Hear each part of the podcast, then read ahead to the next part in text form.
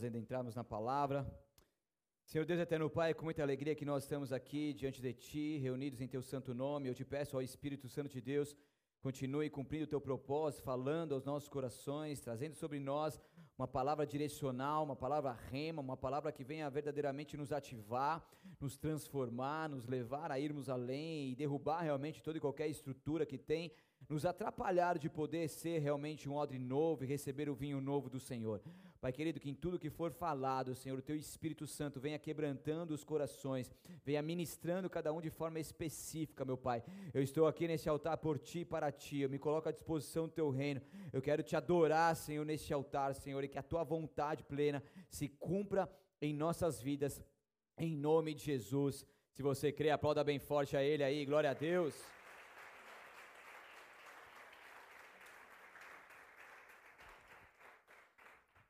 Glória a Deus, nós temos vivido um tempo onde muitas coisas estão acontecendo, nós estamos aqui é, mergulhados em uma série de pregações, hoje é a quinta palavra dessa série sobre o odre novo, e em tudo nós estamos aprendendo como verdadeiramente sermos um odre novo, porque muitas vezes queremos um vinho novo, queremos novas coisas, queremos um novo tempo, queremos novos avanços, mas infelizmente muitas vezes não nos apresentamos a Deus, não nos colocamos perante ao Senhor como verdadeiramente pessoas quebrantadas, como odres novos ali para receber as coisas novas do Senhor. Como a gente tem falado aqui, esse é um, é um ano muito profético, muito específico. Nós estamos aí em, em, no finalzinho, aí na reta final do último, dos últimos dias desse sétimo ano chamado Shemitah. Interessante que agora vamos ter aí dia 7 de setembro a celebração de 200 anos da independência da nossa nação. Dia 25 de setembro nós encerramos o Shemitah. Sete dias depois nós temos as eleições no nosso Brasil e muita coisa tem acontecido no mundo espiritual, muita, muita batalha acontecendo nas regiões espirituais, muita guerra de governo, muitas coisas difíceis e até mesmo é, situações que têm prejudicado o povo por conta da queda, da, da, da vontade demasiada e a ambição de se ocupar governos e tudo mais. Então a gente está vivendo um momento de transição. Existe no mundo espiritual um momento de transição acontecendo e nós precisamos entender como que nós, como seres humanos, como cristãos, o que que isso pode ou não influenciar nossas vidas. Porque a gente precisa saber como que, que tudo isso que está acontecendo pode, de fato, diretamente, atingir as nossas vidas. Nós temos, em meio a toda essa questão de governo, um principado chamado Leviatã, eu não vou adentrar aqui sobre isso, nós temos uma aula é, no, no, no YouTube falando somente sobre isso, mas que vem com a sua influência, querendo governo, querendo, querendo ocupar lugares, mas como saber se a influência que nos leva a um orgulho, por exemplo, está sobre nós? Porque eu quero falar aqui nessa noite sobre desestruturar a, o orgulho que muitas vezes reina sobre as nossas vidas, derrubar a estrutura do orgulho. E quando se fala desse principado, se fala dessa questão de governo, se fala muito em questão de orgulho, aonde muitas pessoas a todo custo querem cargos que estão preocupados com aquilo que é seu, com o seu egocentrismo, mas, mas dificilmente se preocupando com o povo, poucos que se preocupam com o povo. E como que nós podemos entender se isso tem nos influenciado ou não, como que essa estrutura que age é, na nossa nação, no mundo e nas nossas vidas muitas vezes, é, como que ela tem agido, como que ela, ela, faz um som mais alto aí por favor, solta o som aqui para mim, vocês estão ouvindo o violão não? Maravilha, respire fundo e vai, vamos? Cintos afivelados? Como fazer para que não sejamos influenciados por essa estrutura. Provérbios 29 e 23 diz que o orgulho termina em humilhação, mas a humildade, humildade ela alcança a honra. A humildade alcança a honra.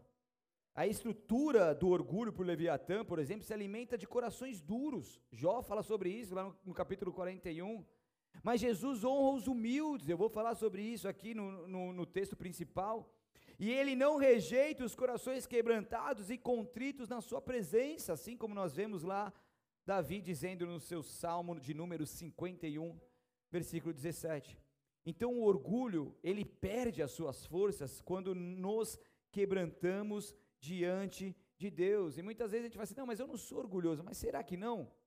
Ah, mas isso aí não, não é problema para mim, mas será que não? Porque muitas vezes a gente não tem noção de como que essa estrutura age. E eu quero mergulhar muito fundo aqui com vocês na palavra de Deus, e a gente, num versículo só, a gente vai destrinchar esse versículo inteiro, vai mergulhar e vai aprender o que, que a palavra de Deus nos orienta e como nós podemos vencer e não permitir que essa estrutura maligna reine sobre nós. Vocês estão comigo ou não? Vamos decolar? Então abra comigo lá em Tiago, capítulo 4, versículo 7.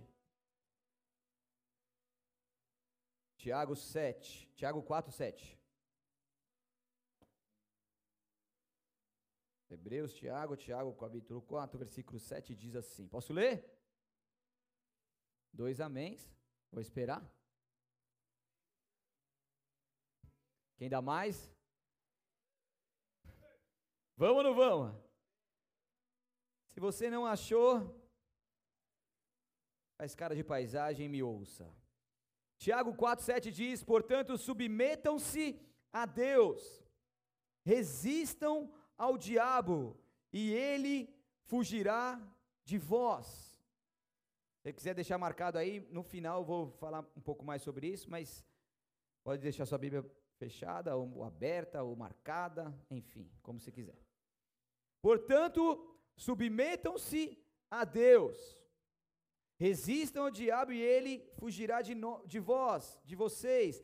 Sujeição a Deus é um, é um, é um necessário processo que vem antes do confronto espiritual.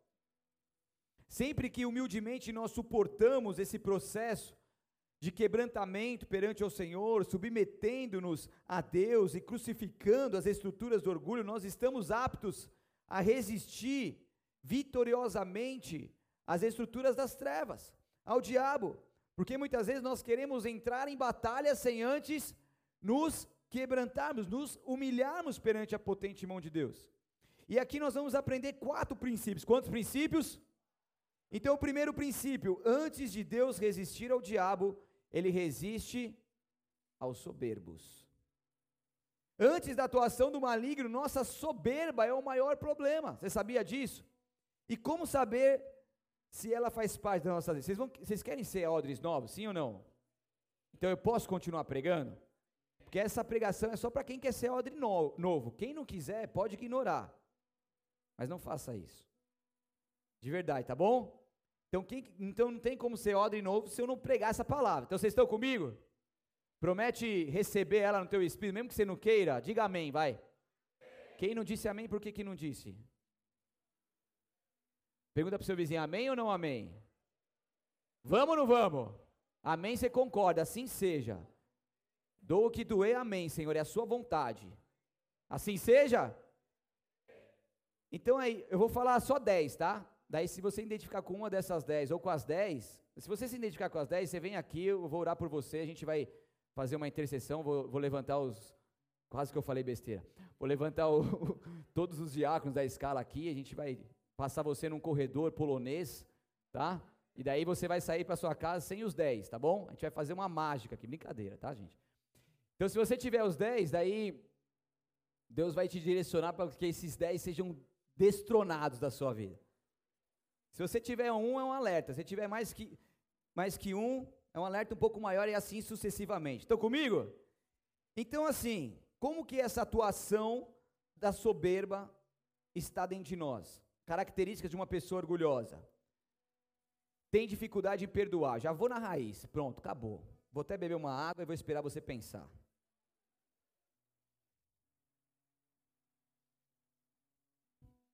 Vocês querem ser odres novos mesmo, né? Vocês têm certeza disso, eu estou começando. Tem dificuldade de perdoar, sempre se sente justiçada demais, como se quem errou não merecesse o seu perdão. Então a pessoa está sempre se justificando, está sempre colocando os empecilhos, está sempre colocando a culpa em outros, mas não olha para dentro de si e não consegue simplesmente perdoar. Por mais que ache que está correto, nós precisamos exercer o perdão. Então tem dificuldade em perdoar, e o segundo ponto tem dificuldade em pedir perdão. Então a pessoa, ah, você me perdoa, daí tem dificuldade. Ou a pessoa ela está chateada com alguém, aconteceu alguma coisa, ela, ou ela fez alguma coisa que feriu alguém, ela tem dificuldade de pedir perdão, ok? Primeiro ponto, perdoar. Segundo ponto, pedir perdão, sempre pensando em sua reputação, no que pensarão dela, ou até mesmo no quanto que é boa, ao ponto de não pecar. Terceiro ponto, tem facilidade em se achar melhor que as outras pessoas que te cercam. Posso continuar? Quem já preencheu os três aí? Tô brincando. Vai, vai, vai, colocando aí, vai ticando aí. Quarto ponto, olha com desprezo para as outras pessoas. Está sempre em um pedestal, está sempre em um lugar mais alto, tá sempre com a sua altivez ali aguçada e sempre olha as pessoas com desprezo. Quinto, ninguém é bom o suficiente para estar com ela. Isso aqui pega bastante nos solteiros, né? A pessoa sempre tem a pessoa que está com ela, não somente o solteiro, mas a pessoa, um relacionamento, uma amizade, a pessoa sempre tem muitos defeitos. Então a pessoa, ela tem tantos defeitos que ela acha e que ela não consegue se relacionar intimamente com outras pessoas. Está sempre se achando melhor do que os outros. Não aceita ser tratado por Deus. Esse aqui é um dos mores, é um dos maiores. Por quê? Porque quem é orgulhoso, Deus vai tratando, Deus vai direcionando, Deus vai pregando a palavra como essa, amém. Mas a pessoa, não, não, isso aqui, isso aqui é para o meu vizinho aqui, ó. Meu vizinho. E para de ficar pensando em outras pessoas quando estiver pregando aqui, tá bom? Pense em você. Certo? Senão vocês não são crente, não. Tá? Tem o irmão já olhando para o cônjuge assim, né? Ou a irmã, né? Falando, ah, falando com você. Não, tá falando com você, não é com, com o seu vizinho. Amém? Deixa cortar aí dentro. Não fica cutucando o irmão e a irmã, não. Certo? Vocês estão comigo ou não estão? Então acaba não aceitando ser tratada por Deus, a pessoa não, não, não consegue, ela geralmente manipula situações para não serem bem vistas, fugindo atra através de suas artimanhas dos processos de Deus. Daí Deus pede uma coisa, ah não, Deus confronta, não, Deus exorta, não, e aí fica sempre na superfície como um odre velho. Sétimo, não aceita ser orientada por pessoas, tá? Principalmente por pessoas que, que ela acha que são inferiores ou que têm é, algum. Ou, que são inferiores a ela em algum aspecto. Então, ah, a pessoa deu um conselho. Ah, isso aí. Meu conselho é melhor, a minha, a minha, meu pensamento é melhor. Oitavo, não aceita que autoridades te discipule, tá? Às vezes até concorda, mas não de coração. O coração está dividido, a mente está dividida, fere o princípio da honra. Então, seja isso de forma eclesiástica, algum líder espiritual, por exemplo, ou seja no trabalho, ou seja mesmo até mesmo uma autoridade, uma autoridade é, na, um policial, por exemplo, alguma autoridade no governo, alguma autoridade ali em qualquer outro lugar, simplesmente está ali, ela não aceita que as autoridades também, as pessoas venham conversar, discipular, orientar. Às vezes até pode balançar a cabeça, concordar, mas o coração está dividido, porque no fundo reina uma raiz de orgulho, aonde o seu pensamento e a sua vontade é melhor do que aquilo que falam para mim. Estou quase acabando, vocês aguentam mais um pouquinho? Nono, apresentam dificuldades em mostrar suas fraquezas e serem transparentes. É o, é o falso self que nós chamamos, né? Falso self é o falso eu mesmo, é aquela pessoa que, que mostra para todo mundo que está bem, maravilhosa, né?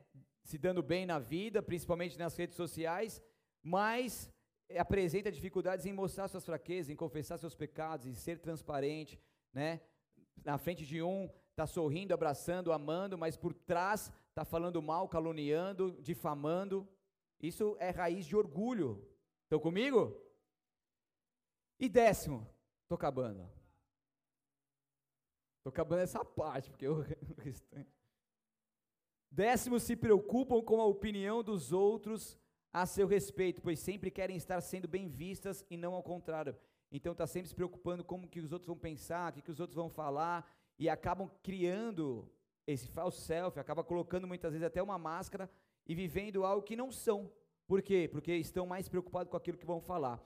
Esses são apenas 10 de diversas características de uma pessoa soberba. Então, para ter um pano de fundo aqui, para a gente identificar se isso está em nossas vidas, seja um, ou seja os dez, de alguma forma, ou não seja nenhum, Deus, cara, eu entendo que, que isso já foi um problema para mim, mas isso hoje eu não vejo como um problema. Então é o momento de você refletir, de você vigiar, de você tomar o cuidado e permitir que Deus continue aí cortando teu coração, te podando, te, te é, abençoando, te direcionando para que isso não faça realmente parte da sua vida. Então aqui vai sobrar para todo mundo, amém? Principalmente comigo, começou comigo, lá na minha casa hoje de manhã. Então por que que muitas vezes nós estamos batalhando contra uma situação maligna que nos assolam, mas muitas vezes a gente não tem resultado. Por quê? Porque nós repreendemos os demônios, muitas vezes nós batalhamos, nós enfrentamos, mas muitas vezes isso não, não acontece nada, nada. Por quê? Porque o próprio Deus resistindo o nosso orgulho porque tem a ver conosco, porque antes de resistir ao diabo, a Bíblia deixa clara que ele vai resistir quem? Aos soberbos. Então, se a gente tiver com o nosso coração cheio de orgulho e quiser ir contra o mal, a gente vai passar vergonha. A gente vai lutar, lutar, lutar e não vai acontecer. A gente pode fazer a profeta para fazer o que for, não vai acontecer, porque primeiro precisa acontecer algo aqui dentro de nós. Então muitas vezes nós estamos ali tomando situações, jejuando, subindo ao monte, orando, e nada tem acontecido, porque vai acontecer a partir de reinar dentro de nós um genuíno quebrantamento e arrependimento. Então, antes de eu enfrentar qualquer batalha, tem que começar aqui dentro de, de, mim e de você, o destronar de todo e qualquer orgulho, porque sem Deus nós não somos nada, nós não temos que fazer as coisas para que os outros venham nos ver, como faziam os fariseus, nós temos que fazer as coisas para que nós possamos ser um vaso maleável nas mãos do Senhor, para que nós possamos ser na, na, na, entregue nas mãos do Senhor todos os dias, para que Ele venha fazer a vontade dEle em nós, um sacrifício vivo. E quando isso acontece, quando nós nos sensibilizamos ao Senhor, quando nós entregamos a nossa vida, quando nós quebrantamos o nosso coração, quando nós confessamos o nosso pecado a Ele, daí sim. Daí você vai aprender ainda muito mais coisas de como que o diabo vai fugir de você, porque ele não vai ter mais opção. Então, quem sujeita ao, aos processos de Deus, às transformações, se torna um odre novo. E é isso que Deus quer fazer em nós, Ele quer nos fazer como odres novos. Então, o primeiro ponto aqui que nós aprendemos, o primeiro princípio, que é antes de Deus resistir ao diabo, ele resiste ao soberbo. Mas o segundo ponto, ele dá graça aos humildes. Depois ele resistir aos soberbos, Deus honra os humildes. Porque graça e orgulho não se misturam.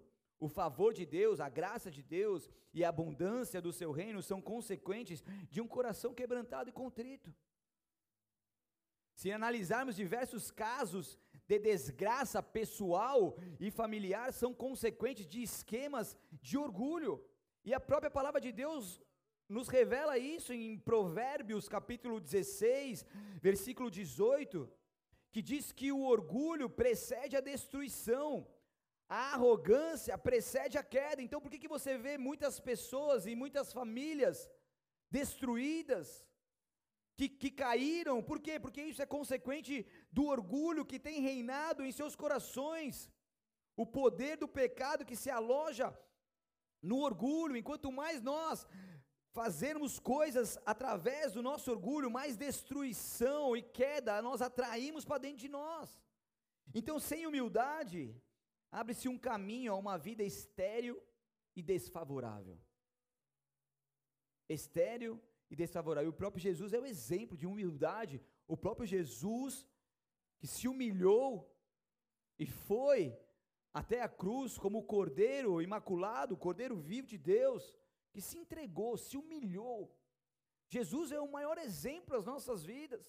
E muitas vezes nós ficamos ali aprisionados em nossa arrogância, em nosso orgulho, em nossa soberba, achando que, que somos bons o suficiente, sendo que Deus só quer o nosso coração. Deus só quer falar, filho, entrega tudo que você tem, tudo que você é para mim, que eu vou fazer as coisas, eu vou te honrar nessa terra. A honra de homens, ela é construída na areia, mas a minha honra é construída numa rocha firme, ela não se abala. E é isso que Deus está fazendo em nosso meio.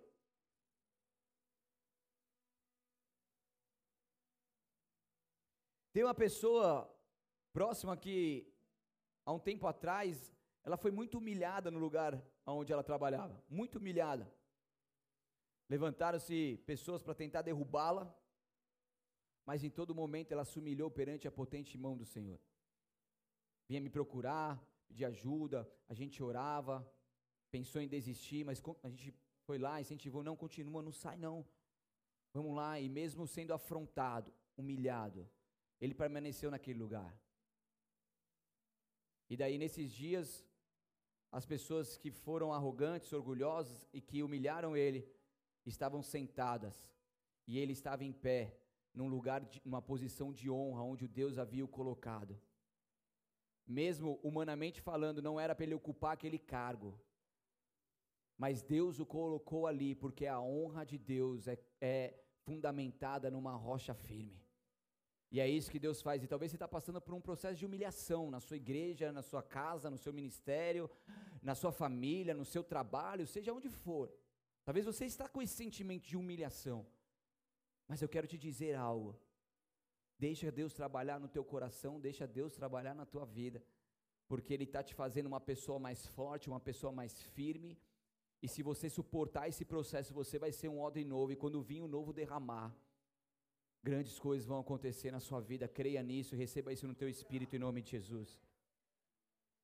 Então a humildade é a chave que abre a porta da graça, por quê? Porque Deus dá graça aos humildes.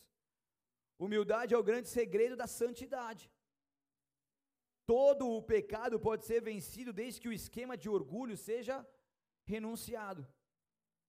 O terceiro princípio, sujeitai-vos, pois, a Deus. Então, Tiago enfatiza o processo de se sujeitar a Deus. Esse é o maior desafio, porque é um processo no qual o nosso orgulho é confrontado. Eu me sujeito à vontade de Deus.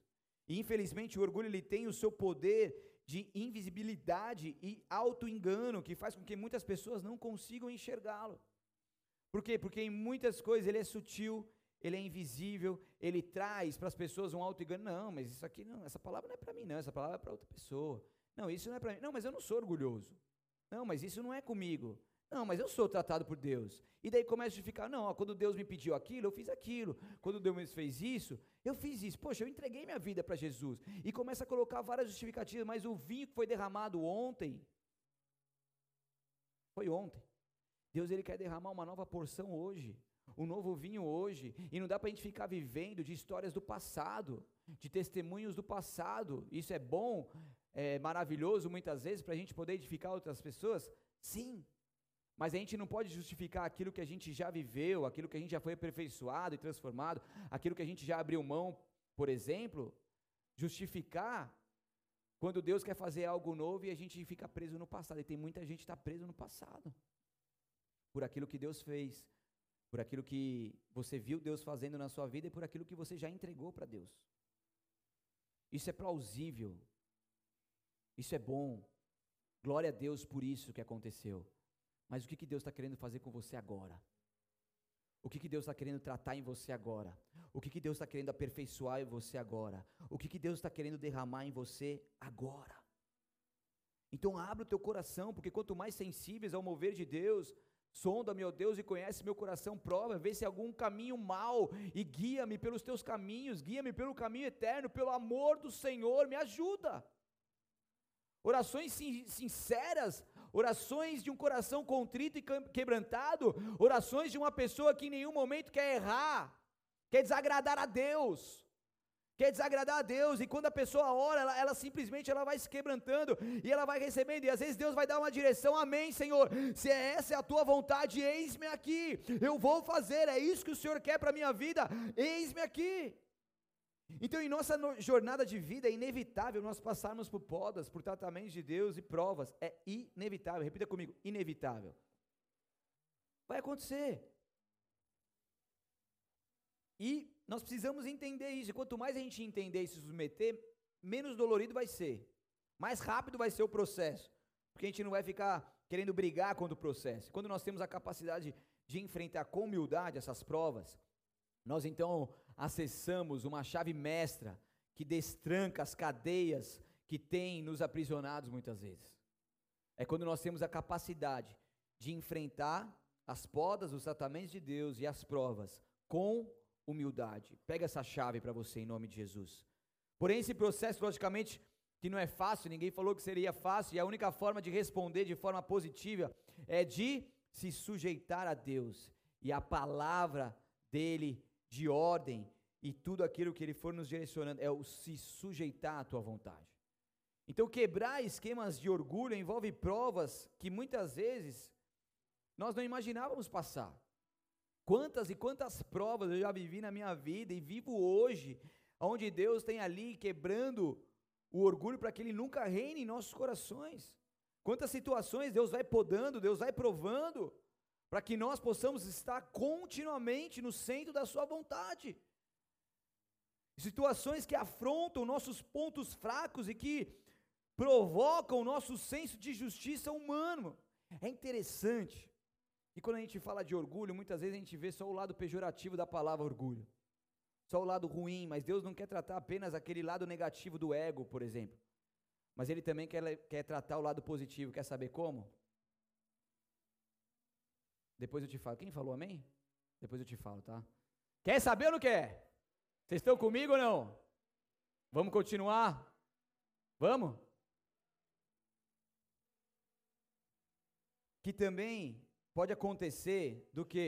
O que, você mais preza na sua vida? O que, que foi mais difícil para você construir no seu caráter, por exemplo? O mais difícil para mim, para construir no meu caráter ao longo dos anos, é, com referência do meu pai, da minha mãe, do cristianismo que tive acesso desde que nasci, foi o meu caráter. Foi aquilo que eu sou, a idoneidade, a verdade, a não corrupção. Isso era algo que eu, que eu tinha como, como algo maravilhoso que eu pude construir em Cristo Jesus. E isso era um ego positivo. Estão comigo? Era um lado positivo da minha vida, do meu caráter. Poxa, que bom. Mas aí quando vem e ferem nesse caráter e ferem no lado positivo que você prega, que você vive, que você nunca negociou. Porque daí eu lembro que quando eu vivi um momento como esse, eu comecei a entender e Deus começou a me provar o meu caráter e provar esse lado positivo, porque eu, eu sempre construindo isso, vieram levantar pessoas que me, dizendo aí, espalhando situações que eu estava me corrompendo, que eu estava me, me, me vendendo, e aquilo foi uma facada no meu coração. Minha esposa sabe o quanto que a gente sofreu e chorou junto. Como assim, meu? Eu construí isso a vida inteira, o cara vem vai falar uma besteira dessa. Como assim? Fiquei mal. Eu falei, Deus, como assim? Que não sei o quê. Mas nesse momento, Deus estava tratando o meu orgulho. Porque a gente, quando constrói algo, a gente tem orgulho por isso. Estão comigo ou não? É orgulho do lado bom. Isso é bom. Mas e quando vão tocar na nossa ferida e falar, meu, isso aqui isso aqui, isso aqui, isso aqui, como que a gente vai fazer? E muitas vezes Deus prova os nossos corações assim. Mas eu aprendi com o meu apóstolo, com o meu pai espiritual, que a gente tem que mostrar que os frutos mostram aquilo que nós fazemos. Que a gente não tem que ficar é, é, é, se defendendo, se justificando, porque pelos frutos vos conhecereis. E quanto menos você rebate essas críticas, esses fakes, mais o Senhor te honra numa rocha inabalável. Pelos frutos vão te conhecer. Ah, estão falando que não sei o quê. Infelizmente, um ou outro vai cair nessa, nessa armadilha, vai entender que aquilo é uma verdade. Mas isso não cabe a nós. Vai virar a cara para você, vai falar mal de você. Mas isso não cabe a nós. O que importa é a nossa consciência limpa do que aquilo que nós estamos fazendo, estamos fazendo diante do Senhor, porque isso aqui ninguém tira. Pode roubar a tua casa, pode roubar os seus bens, pode roubar tudo que você já conquistou como patrimônio, mas o que está aqui dentro ninguém pode tirar, porque isso é Deus que colocou aí, é constituído por Ele, está numa rocha firme, e isso ninguém vai tirar. Então crê em Deus. Se alguém está falando alguma coisa, confie no Pai. Confie no Pai, você sabe quem você é nele. Você sabe quantas coisas você constituiu nele. Você sabe quanto que você chorou, você sabe quanto que você cresceu, você sabe quanto que você foi podado, transformado, humilhado, desonrado. Mas se você chegou onde você chegou e mesmo assim estão levantando coisas contra você, creia no Deus que te colocou ali e pelos frutos vão conhecer as obras das tuas mãos em nome de Jesus. Aplauda bem forte a Ele, aleluia.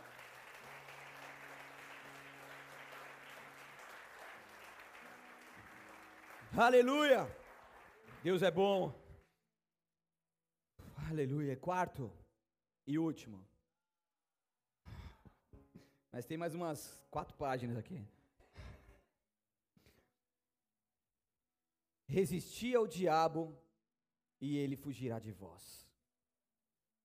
O quarto princípio, o processo de nos sujeitarmos a Deus, constrói uma plataforma de autoridade através da qual resistimos ao diabo e não terá outra alternativa senão fugir.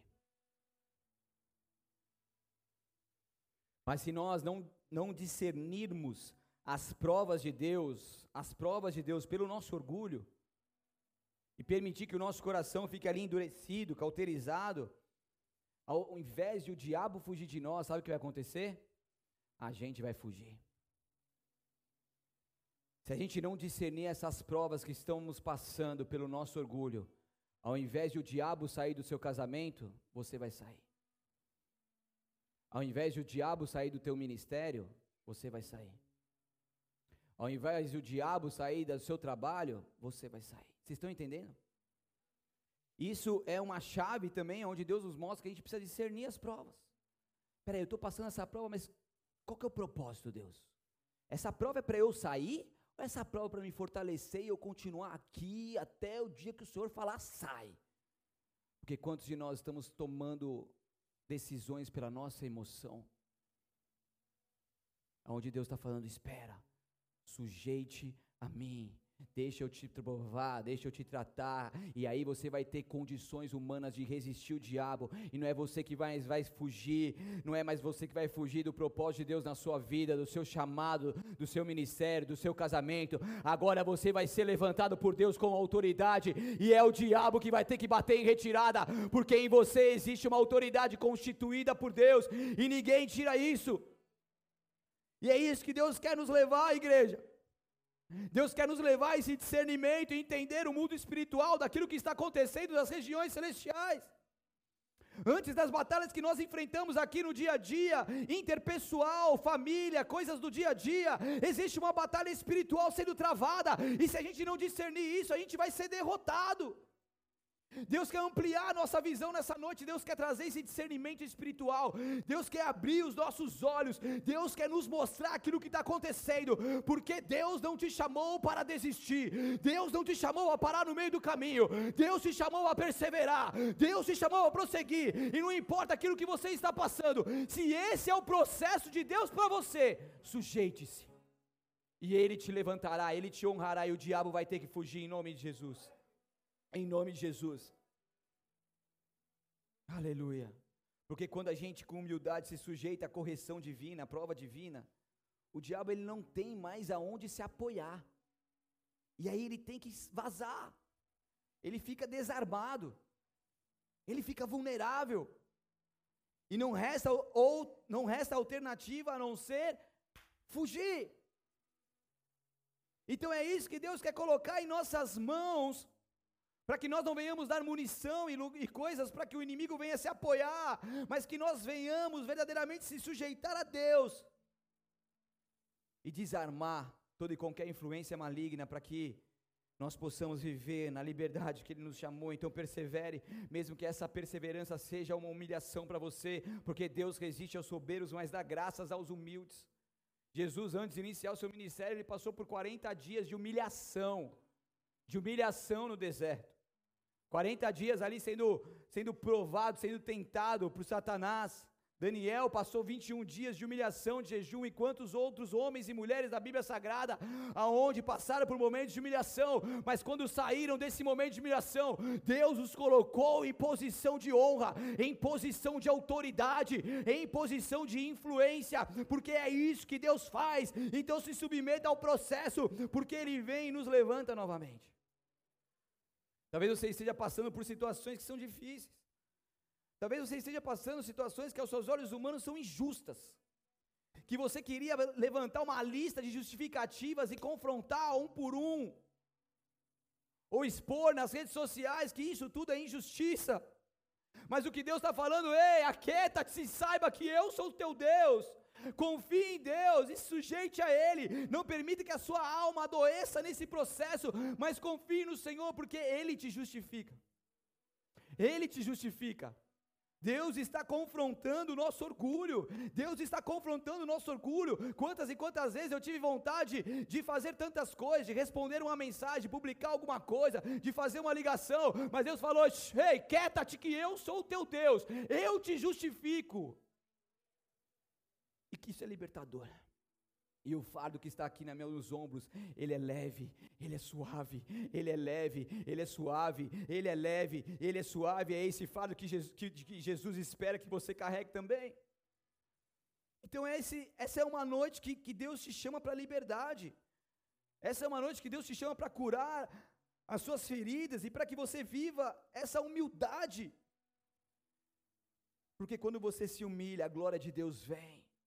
Quando você se quebranta, Deus, Ele vem manifestando o teu poder, o teu fogo e glória vem sobre nós. Deus não quer te curar de forma superficial. E o caminho para essa cura e libertação é na raiz. É na raiz, e isso vai exigir tudo de você. Isso vai exigir tudo de você, tudo de você, vai exigir você passar por situações aonde você vai ter que entregar tudo. Tudo provas até que a invisibilidade do nosso orgulho seja removida e a humilhação tome lugar das nossas vidas. Deus, eu me humilho perante a tua presença porque eu sei quem tu és. Em todo o processo, Deus estará contigo. Não importa o quanto que esteja doendo, o que importa é que Ele está com você. Por favor, não desista, mas persevere até o fim. Você será salvo. Por favor, não pare no meio do caminho. Não olhe para as circunstâncias, mas olhe para um Deus. Olhe para um Deus que porque está com você em todo o tempo. E daí tem mais uma chave aqui. Vocês gostam de chave ou não? Vocês querem chaves proféticas aqui ou não? Eu vou te entregar mais uma aqui. Deus vai nos entregar essa chave.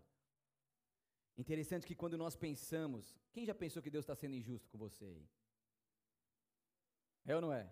Ah, Deus, você está sendo injusto, Deus. Não, não, não, você não vai fazer eu passar por isso, Deus.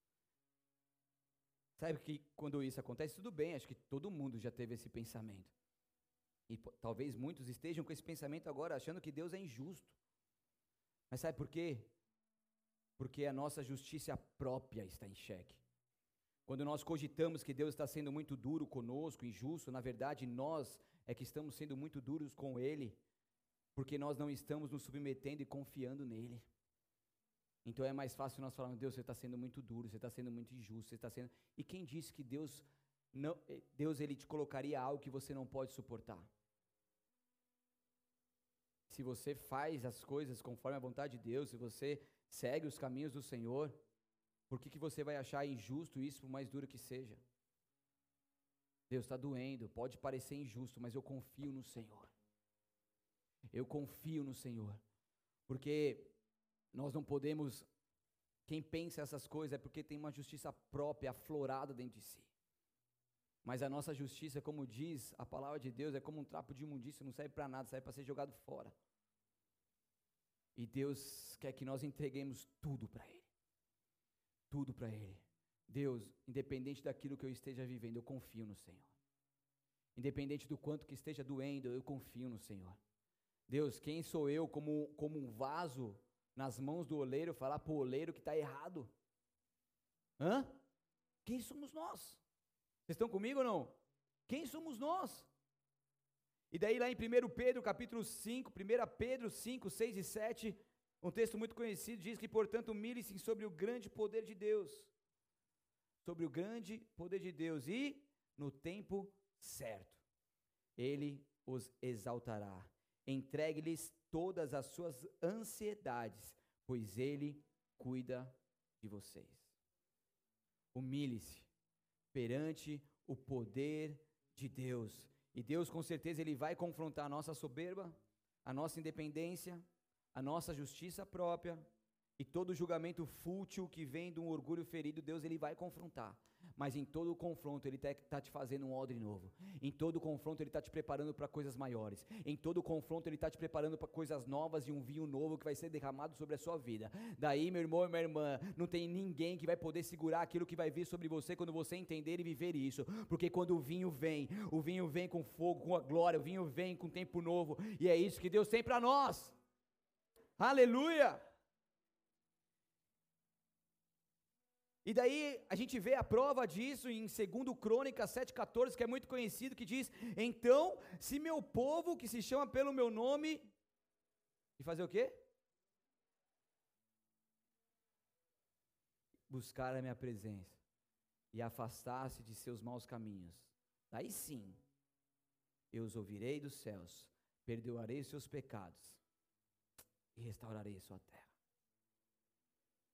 A maior marca de um avivamento é a oração feita com humilhação, confissão de pecado e íntimo quebrantamento.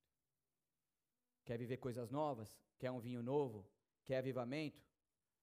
Se humilha perante a potente mão do Senhor, confesse seus pecados e se quebrante. São segredos que não vão, que não falham.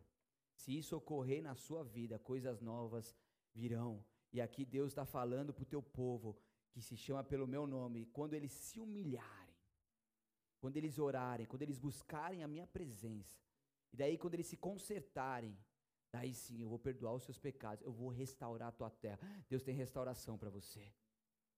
Deus tem Deus tem perdão dos seus pecados. Deus perdoa a sua vida e Deus restaura a sua terra. E o avivamento e a cura começam então com essa humilhação.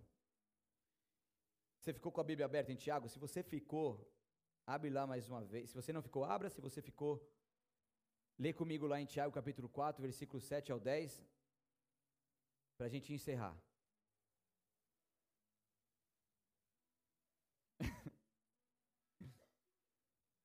a finaleira agora.